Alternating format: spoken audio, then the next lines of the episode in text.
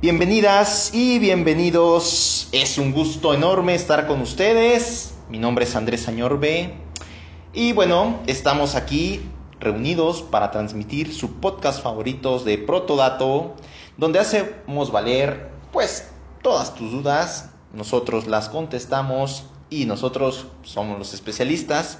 Y pues esta es una producción de tanto de la UDG como del Instituto Nacional de Transparencia, Acceso a la Información y Protección de Datos Personales. Hola, muy buenas tardes a todos. Mi nombre es Doreli Andón Vélez y pues en esta ocasión, eh, a raíz de que nos han solicitado eh, por medio de redes sociales y distintos medios, pues hablar sobre el procedimiento de impugnación en el sector público con esto de que ya hemos hablado acerca de, la protección de datos personales en los últimos meses y pues a muchos de nuestros oyentes pues han surgido varias, varias dudas, ¿no? Para tratar estos temas pues estamos con nosotros dos compañeros expertos en, esta, en estas materias que son Inibe Aguilar Pot y Andrés Añorbe Nava, que precisamente pues acaban de concluir un diplomado en materia de protección de datos personales en nuestra pues UDG virtual. Exacto. Pues muchas gracias por la felicitación. Y bueno, pues vamos a hacer valer, ¿no? Por los conocimientos que adquirimos. Y pues ya, ya sabemos, ¿no? Ya, ya, ya no sabemos todo el caminito, qué es el principio, los principios, los deberes, ya sabemos eh, las obligaciones que tienen pues, los sujetos obligados, inclusive los particulares. No obstante, cuéntanos, Ninive, ¿qué pasa con los recursos de revisión y los recursos de inconformidad?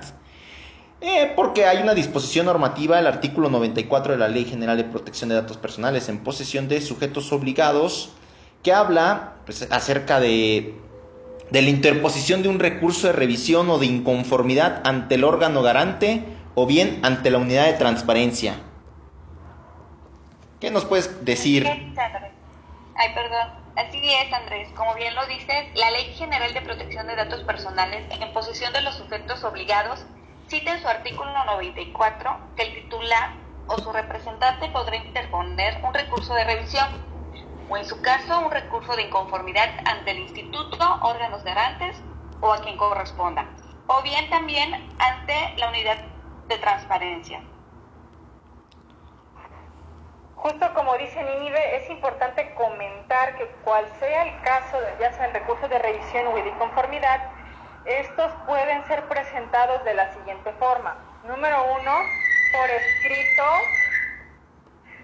por escrito eh, en el domicilio del instituto o de los organismos garantes, según corresponda, en las oficinas habilitadas que al efecto establezcan. Número dos, por correo certificado eh, con su respectivo acuse de recibo. Eh, número tres, por formatos que al, que efecto emite el instituto a los órganos garantes según corresponda. Eh, número cuatro, por medios electrónicos que para tal fin se autoricen. O bien, número cinco, por otro medio que al efecto establezca el instituto o a los organismos garantes según corresponda. Es decir, tenemos diferentes medios para presentarlos. Todo depende de nuestras facilidades que así me, pues, se nos permitan. Yo preferiría en este caso pues eh, que se entregara de forma física, ya que esto pues a mí me da mayor certeza o seguridad de, lo que estoy haciendo, pero en estos tiempos de pandemia pues es mucho mejor por, correo electrónico. Sí, sí, sí, claro. Bueno, es que ah, nos deja una gran lección. Eh, eh, temas de, en estos casos, de explotar pues las tecnologías de la información y comunicaciones, pero también pues por otro lado, como hemos visto, como vimos en el diplomado, pues tomar nuestras medidas, ¿no? O sea, los medios electrónicos pueden jugar también tanto a nuestro favor como en nuestra contra. Pero bueno, regresando, eh, entonces entiendo que la notificación por el medio que le hiciste, pues eh, eh, te notificará el instituto de la misma manera, ¿cierto? Puede ser así, o si lo prefieres puedes señalar un, domicilio distinto, en ese caso pues el, el, instituto pues no tiene problema. Eh, el único requisito que se pide es que se pueda acreditar la identidad de los titulares.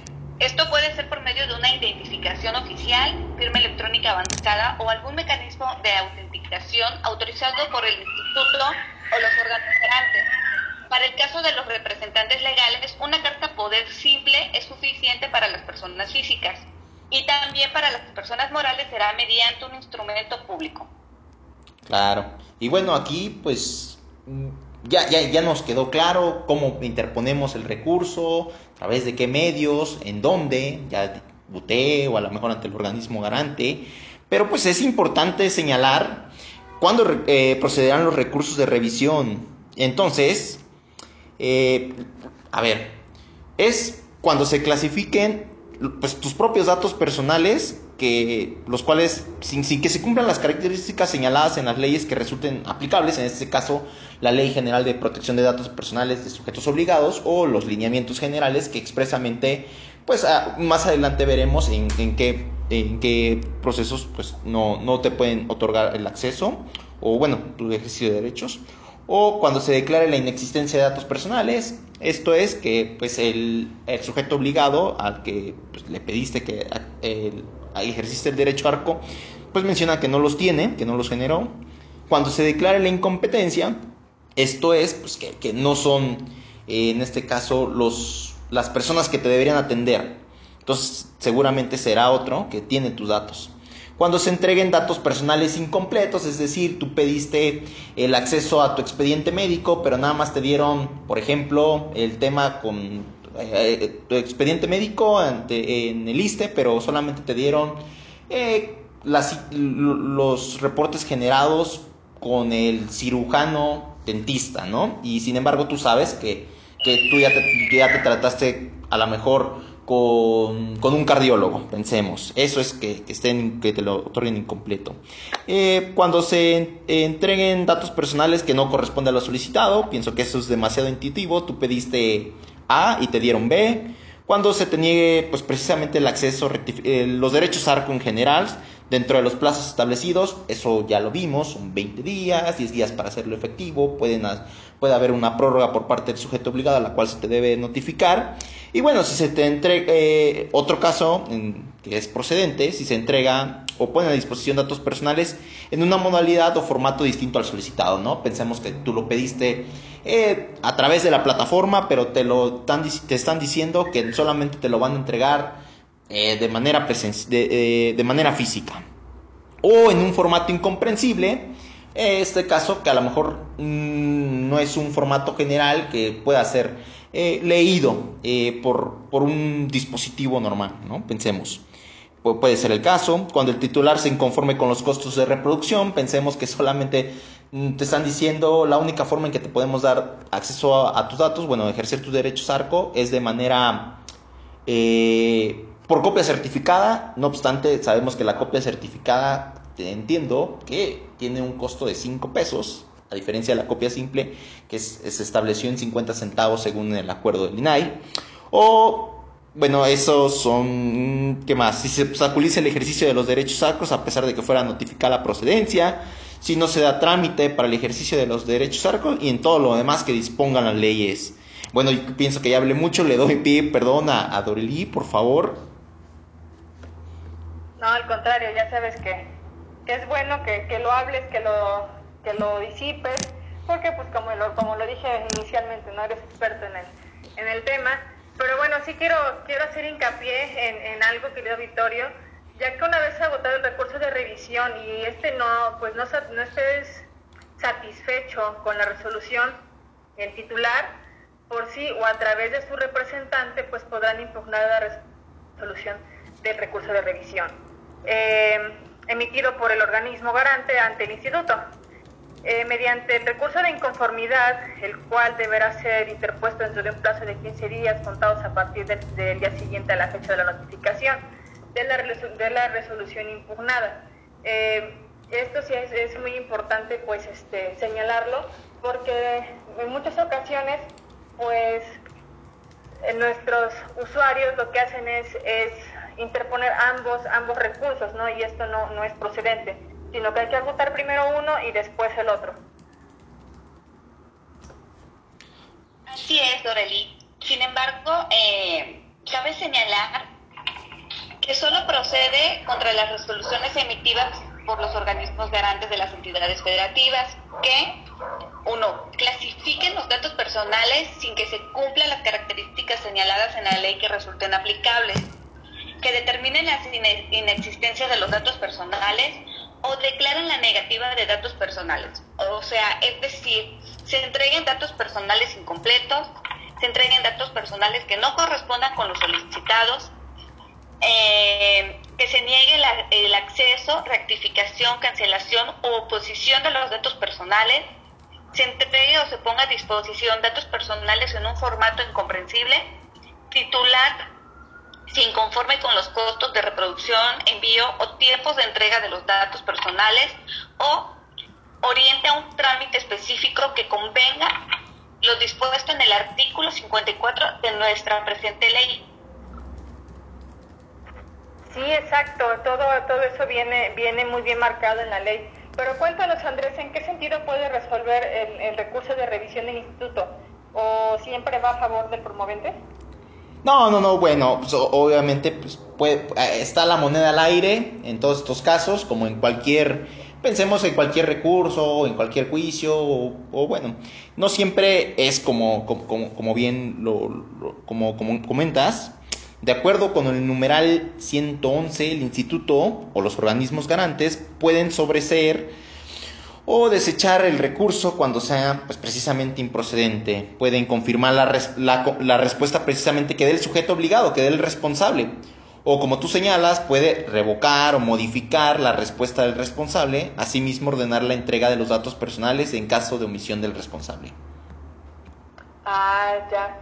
Y en caso de que el recurso de revisión eh, pueda ser, eh, ser improcedente, Sí, bueno, conforme al artículo 112 de, de la Ley General de Protección de Datos Personales, pues tenemos eh, siete fracciones, o sea, tenemos siete supuestos, que es en caso de que el titular, eh, bueno, eh, en caso de que el titular lo presente de forma extemporánea. Entonces, si tenemos 40 días, 20 días para, para presentar el recurso, pensemos que lo interpone dentro en el 50, en el 100, ¿no?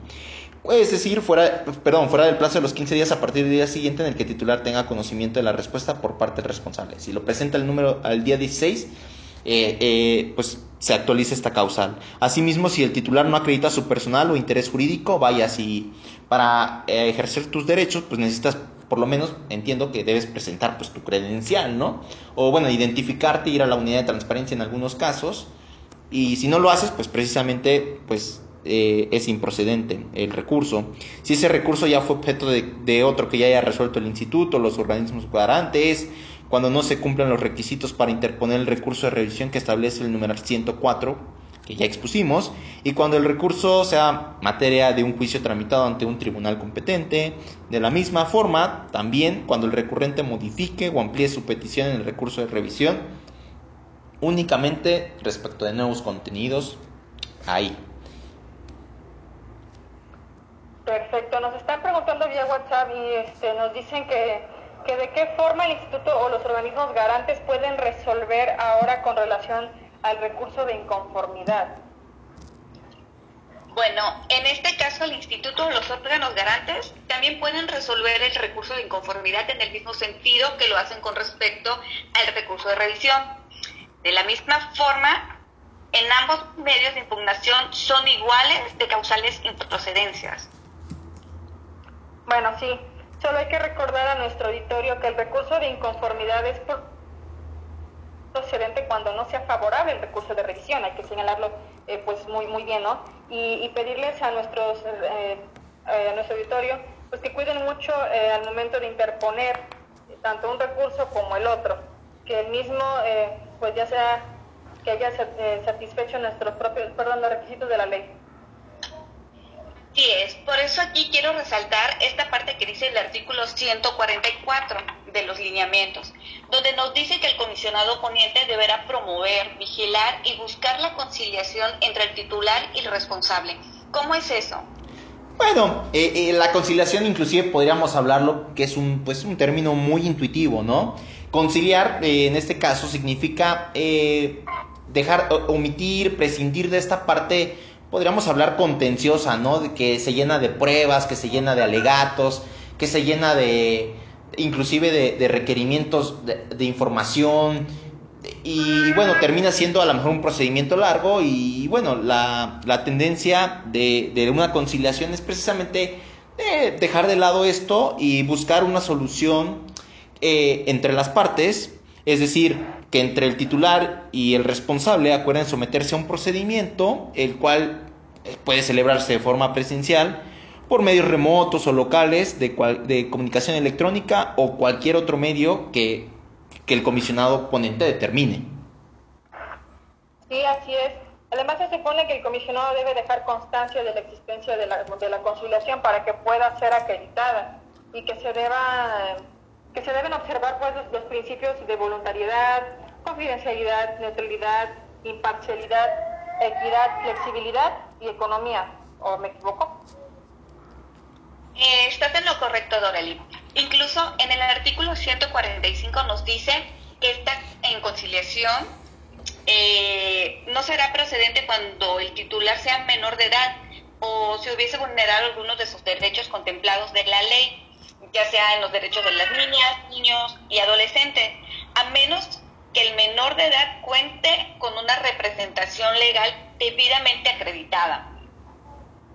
Sí, de hecho tengo entendido pues que las audiencias de conciliación son muy específicas porque cuando se acepta esta parte conciliatoria por parte del titular y responsable, el comisionado ponente emite un acuerdo para señalar dónde y cómo va a ser, es decir, ya especifica, pues eh, eh, solicita presentarse a la audiencia dentro de los tres días siguientes. Esta parte de aceptar someterse a la etapa de conciliación, eh, es decir, debes aceptar la invitación ¿no? de, de quien está, ahora sí que que solicitando eh, conciliar. Eh, esta, está, esta se realiza en un plazo máximo de 10 días desde que el comisionado recibe por voluntad del titular y responsable el hecho de querer una conciliación. En caso de que una parte no acuda, pues se extiende el plazo a 5 días en vez de 3. Pero si después de eso alguna de las partes se ausenta, el comisionado continúa con la siguiente etapa de sustanciación del procedimiento de recurso de revisión. Es decir, eh, basta con, con, vaya, con omitir o con entender que, no quieres conciliar para que el proceso siga, ¿no? Para que el recurso de revisión, pues, continúe. Y esto, pues, en términos de la, de la Ley General de Protección de Datos Personales y, los y sus respectivos lineamientos. Perfectísimo. Mira, nos acaba de llegar otra pregunta por vía Facebook. Nos dice eh, ¿Cuál es el plazo de resolución del recurso de inconformidad? Y saludos desde Nayarit. Pues eh, muy interesante tu, pregunta. Mira, eh, pues el instituto es el que resuelve los recursos de inconformidad que le son interpuestos y esto debe hacerlo en un plazo que no exceda de los 30 días. A partir del día siguiente en que se interpone el recurso de inconformidad. Cuando el instituto determina ampliar el plazo de 30 días, debe emitir un acuerdo que funde y motive la causa de la ampliación dentro del plazo y debe notificarse al titular, al organismo garante y si lo eh, hubiera a, un tercero interesado. Em, también nos acaban de, de escribir por Facebook y nos dice, ¿existe una forma en la cual se pueda dar por terminada la tramitación del recurso de revisión? Sí, bueno, eh, a ver, en materia jurídica se le conoce como sobrecimiento. A ver, eh, existe la improcedencia cuando no, eh, pues no, la improcedencia fue lo que hablamos hace rato, que, me tocó explicarlo. Y bueno, la improcedencia es precisamente cuando el recurso no, no, se cumplen las formalidades necesarias para que se pueda entrar pues, a la solución del, del conflicto, ¿no? Con base en lo que ya ya, ya, se expuso. El sobrecimiento pues puede suceder cuando el recurrente se desista expresamente del recurso que ha interpuesto. Es decir, ya no, no, no quiere seguir en esto, pues se, desiste, eso es un desistimiento, o fallezca durante la tramitación, creo que esto es muy claro, muy intuitivo. También se puede presentar cuando admitido el recurso de revisión o de inconformidad, eh, pues el juzgador se percate que hay una causal de improcedencia. Entonces regresamos a lo que explicábamos en el punto anterior, bueno, en, la participación anterior de, las causales de improcedencia que, ya explicamos, también se puede dar eh, cuando se, ah, se, pueda dar esta terminación anticipada y si el responsable u organismo garante modifica o revoca su respuesta de tal manera que el recurso de revisión o inconformidad quede sin materia. Eh, puesto que con dicha respuesta daría cumplimiento a la petición del solicitante. Eh, bueno, de, de, manera muy clara pensemos que le pedimos, eh, pedimos el acceso a nuestra, a nuestra acta de nacimiento, él nos contestó que no era procedente, no obstante, durante la tramitación, durante esta parte del recurso de revisión, al final no las termina otorgando, ahí es cuando es, de lo que habla este ejemplo. Y bueno, entre lo más relevante a la reforma al artículo sexto de la Constitución en materia de transparencia de febrero de 2014, se encuentra la, eh, pues bueno, la autonomía y las nuevas atribuciones de los organismos garantes en materia de acceso y protección de datos personales. Recordemos que antes estaban, pues eh, eh, era un órgano que dependía de la Secretaría de Gobernación, y bueno, pues no sé, ¿qué, qué más, Ninive? ¿Qué, ¿Qué nos puedes platicar? Sí, es. Eso se dice que desde que los derechos de acceso a la información y protección de datos personales comenzaron a penetrar el entramado jurídico nacional, mucho se ha escrito y se ha expuesto sobre los diversos rubros que conforman su andamiaje. Pero existe un tema de especial relevancia por novedad de la protección de esos derechos, que no han abordado suficientemente y no se ha escrito de forma detallada sobre la facultad de atracción del Instituto Nacional de Acceso a la Información y de Protección de Datos Personales, el INAI. Bueno, ¿y, y en qué consiste esta facultad de atracción que nos habla Nínive Dorelí? Pues bien, mira, la facultad de, atracción, aunque eh, sí es novedosa en, la materia y para sus organismos garantes, no es otra cosa más que la, adopción de un recurso para sus, para, para sus organismos. Eh, este de revisión, pues parte del INAI, ¿no? Eh, y este pues da origen eh, que corresponde a conocer a organismos garantes de alguna entidad federativa que atrae como consecuencia el abandono de, excepcional del reparto ordinario de competencias, desde sede constitucional, eh, de qué otra manera, pues de manera en, el que en el recurso de revisión que originalmente corresponde conocer al organismo garante estatal, eh, pues pasa a ser del conocimiento y resolución del INAI a petición y, pues por fundamentación y motivación de los organismos garantes o de una o de, un oficio por el instituto. Así es. Eh, el requisito indispensable, que es el recurso de revisión, revista el interés y la transferencia para el INAI.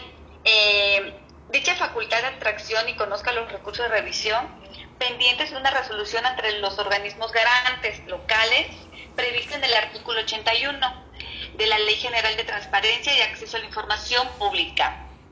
¿Cómo ves, Andrés? Híjole, pues está muy interesante este, este tema de, del interés, ¿no? Porque, bueno, y también de la facultad de atracción, pensemos, bueno, eh, ya, ya explicamos en anteriores capítulos o como, pues bueno, a lo mejor como saben nuestros eh, oyen, eh, escuchas, nuestros, nuestros escucha, que escuchan, pues la facultad de atracción se parece mucho a esto de que de la corte, ¿no? Que atrae, la corte de, la Suprema Corte de Justicia, ¿no? Entonces, pues, bueno, aquí el interés debe ser entendido como un requisito de carácter cualitativo, ¿no? Que denota el interés, importancia jurídica, histórica, política, social, que se deriva de la naturaleza intrínseca del caso debido a la gravedad, trascendencia, complejidad, importancia o impacto del tema. Eh, virtud de que la resolución de este eh, de este reviste que gran relevancia reflejada en la gravedad del tema por ser fundamental para la protección del ejercicio de derecho al acceso a la información o protección de datos personales. Sí, sí, pues podríamos estar, perdón, continúa, continúa. No, no, sí, claro, justamente, eh, pues Doreli, creo que tú tienes un buen ejemplo que comentábamos fuera del aire, ¿no? Entonces no sé si, si, si nos podrías dar un ejemplo. Sí, mira, de hecho podríamos citar como ejemplo el ejercicio de las facultades de atracción de oficio por parte del INAI, este, un caso suscitado en el año 2018. No sé si lo recuerdan, cuando por la ausencia de quórum para sesionar en plenos del Instituto de Transparencia, este, Información Pública y Protección de Datos Personales de la Ciudad de México, este, todos los recursos de revisión interpuestos que se encontraban pendientes de, de resolución fueron resueltos por el INAI. Esta decisión tiene el propósito de garantizar a las personas el ejercicio pleno de los derechos fundamentales de acceso a la información y de protección de datos personales, los cuales ante la ausencia temporal de quórum para que su pleno sesionara, pues imposibilitaba garantizar estos derechos humanos. Y pues que a pesar de, ser un caso atípico y excepcional, pues tuvo este permitió más bien fijar un, criterio jurídico para hacer frente a la situación eh, similar eh, en el futuro, ¿no? Bueno, eh, finalmente es importante señalar que la decisión del INAI obedece a la aplicación e interpretación de los principios pro persona, que busca proteger a las personas de manera más amplia en el ejercicio de estos derechos humanos, así como la visión expansiva y progresiva de la tutela efectiva de los mismos. Andrés, te cedo la palabra. Pues, pues bueno, eh, la verdad es que, que, yo, yo quedo muy fascinado por, pues, por este podcast. La verdad es que realmente a mí me, me ha servido mucho para ir pues, recapitulando precisamente los ejemplos el ejemplo que daba Dorelí, las causales de improcedencia, de sobreseimiento, que pues no, no, no, no son ajenas, ¿no? No son nada eh, ajenas a lo mejor en otros procedimientos, en otros procesos, pero que aquí pues también nos da un marco de referencia de, de, lo que es la protección de datos personales, en dónde lo podemos ejercer, cuáles son las causales precisamente de, sobreseimiento, de improcedencia, eh, qué pasa con la audiencia de conciliación. Y esta última parte me pareció muy interesante la parte constitucional, ¿no? La trascendencia, o sea, podemos advertir que, el INAI eh, pues, ejerce esta facultad de atracción y pues yo, yo estoy encantado con, con, ustedes, invitadas expertas en materia de datos. Pues muchas gracias por escucharnos, esperemos que, esperamos, esperamos que, que esta información haya sido valioso para ustedes como titulares, como responsables, como encargados, como organismos garantes, como gente de asociación civil, pues que les haya servido, ¿no? Para conocer un poco más al respecto. Recuerden que lo más importante es actuar de acuerdo a los principios que establecen la ley y la normativa aplicable. Ayúdenos a compartir para que más personas conozcan al respecto de la protección de datos personales y puedan con ello ejercer tus derechos. Pues esto fue una transmisión, como ya lo mencionamos, que nos cede el espacio la UDG y el INAI. Pues bueno, nos vemos hasta la próxima. Nos despedimos deseándoles la mejor de las vibras. Muchas gracias, Doreli. Muchas gracias, Ninive. Un abrazo. Nos vemos. Gracias. Pórtense bien. Gracias, igualmente. Que estén bien. Gracias.